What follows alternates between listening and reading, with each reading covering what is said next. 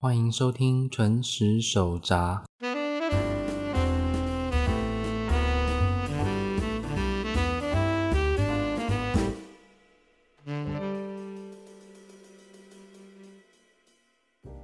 皆さんこんばんは。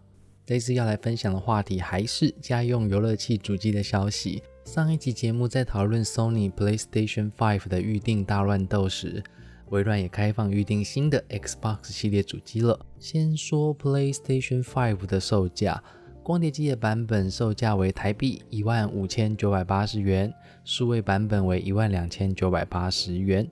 那日币的售价呢，分别为四万九千九百八十日币。以及三万九千九百八十日币。对于这样的日币定价呢，嗯，日本推特上有许多网友都表达“雅思斯基”，雅思斯基，也就是太过便宜了。这里整理并导读一下网络媒体ネトラボ的内容。本体価格の安さに PS5 安すぎという声が多くつぶやかれていました。確かにこの値段は衝撃ですが。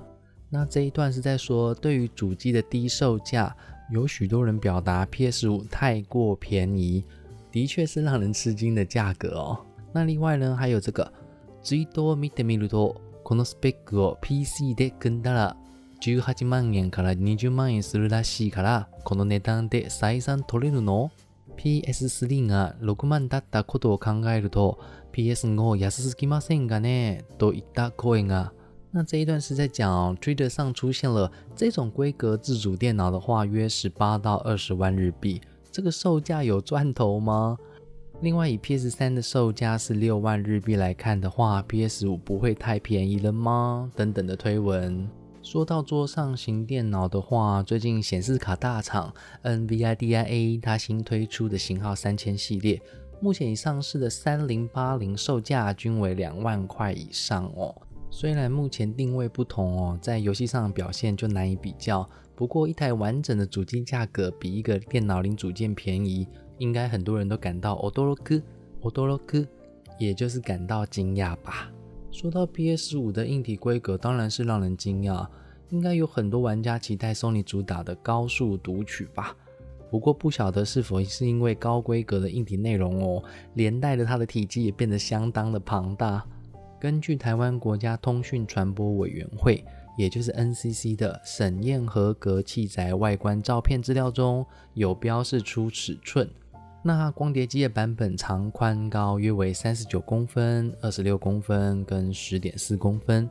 数位版本的话，应该约为三十九公分、二十六公分跟九点二公分。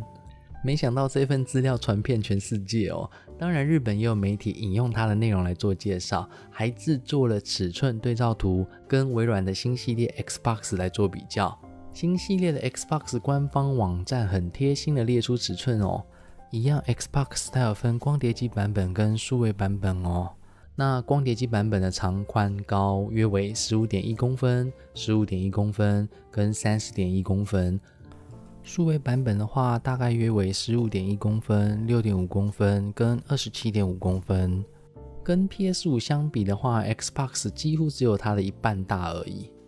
说到这个 Xbox 的最新系列哦，我觉得它的命名跟 Acer 或是 ASUS 等 B 型电脑的型号命名方式很相似，也就是产品之间很难分出差别哦。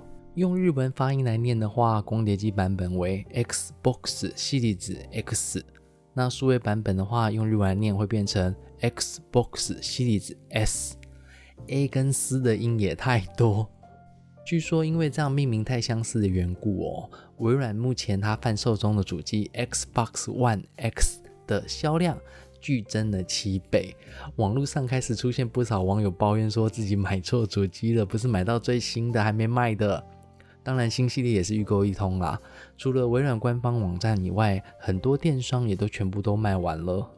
那它的售价跟 PS 五相比的话，光碟机版本跟 PS 五相近啊，约为台币一万五千三百八十元。数位版本的话，差异比较大，仅为九千四百八十元。那我们用日币售价来看的话呢，光碟机版本是四万九千九百八十元，那数位版本从原本公布的三万两千九百八十元，临时再调降成两万九千九百八十元哦。未上市就先降价，看来颇有打价格战、抢客人的味道。这一次的新世代主机价格应该是让很多人满意，也许就是因为如此，光是预定就抢破头了。那日本知名三 C 卖场有多巴西卡梅拉。于上周开放 PS 五预定的 Tosen 百里兹，Tosen 百里兹，也就是中选倍率分别为 PS 五光碟机版本的话是四十倍，数位版本的话是九十一倍。所谓的这个中选倍率呢，指的就是有多少人能够中选的比例。例如二十倍的话，就代表二十人当中会有一个人中选，也就是二十分之一。那九月二十五号已经公开了抽签结果了哦，所以他在提醒中选的人呢，要在期限前完成 chumon tezuki，chumon tezuki，也就是订购手续。当然，你没有完成订购手续的话，就会自动被取消订单了。另外呢，订购的产品哈会在十一月十二号依序寄送哦。从这个中选倍率来看的话，数位版本比光碟机版本还要多了两倍以上。诶，由此可知呢，我们可以推测哦，接受数位版的玩家好像比较多诶。这里呢，我引用一下网络媒体 Inside，它各自整理了光碟机的版本和数位版本的四项优点，在此揭露整理一下。直球版の4つのメリット。1、新作タイトルも安く買える可能性がある。2、ディスクならではのメリット。3、 所持欲が満たされる。4、ディスク媒体最後の世代になるかも。那这一段的意思是说，光碟机一般版的四个优点：第一，有可能买到便宜的新作；第二呢，只有光碟机版本才有的优点；三，满足你的拥有感；四，也许是最后一代的光碟媒体。这里补充一下它的内容哦。 第一项有可能买到便宜的星座，指的是游戏星座发售的时候呢，数位版通常都是照定价在卖。那光碟版的话呢，它可以配合店家的折扣或是点数回馈，长期来看就会比较划算。第二项则是强调光碟的话就方便借给朋友啊，那你也能够买中古的来玩等等这种物理性媒体的诸多优点。第三项提到拥有实体的光碟版游戏，你还可以排满房间哦，就能够满足自己的拥有感。最后则提到，无论 PlayStation 或是 Xbox，它都推出了无光碟机的数位版本。那目前玩家选择数位版的游戏比率也变高了，也许今后呢会偏向不贩售光碟版的游戏了。那另外数位版的部分哦，Digital Edition の4つのメリット、1、1万円も安い。 2、ゲームを買うのがとにかく楽。3、スペースが減らせる。4、未来感がある。那这一段是在说呢，数位版本的四个优点：一、还要便宜日币一万元；二、买游戏的时候总之就是方便；三、减少空间；四、具未来感。一样，这一段也是来整理一下哦。 从第一项呢，就能一目了然的了解，数位版本的主机会比光碟版本的主机还要便宜日币一万元。那除了可以多买一款游戏之外呢，如果未来又出了性能加强版的主机，也比较能够宽心更换。那第二项则是提到，购买游戏的时候不必专门去店里面或是等待电商寄来哦，毕竟数位版本只要时间一到的话，它就能够直接下载了。第三项提到，游戏一多就会占空间，而且物理媒体的话呢，也无法永久游玩。那你要排游戏的话呢，你只要在 PS 五的主画面排排就好了啦。最后则提到数位版本，光是这个名字听起来就很酷。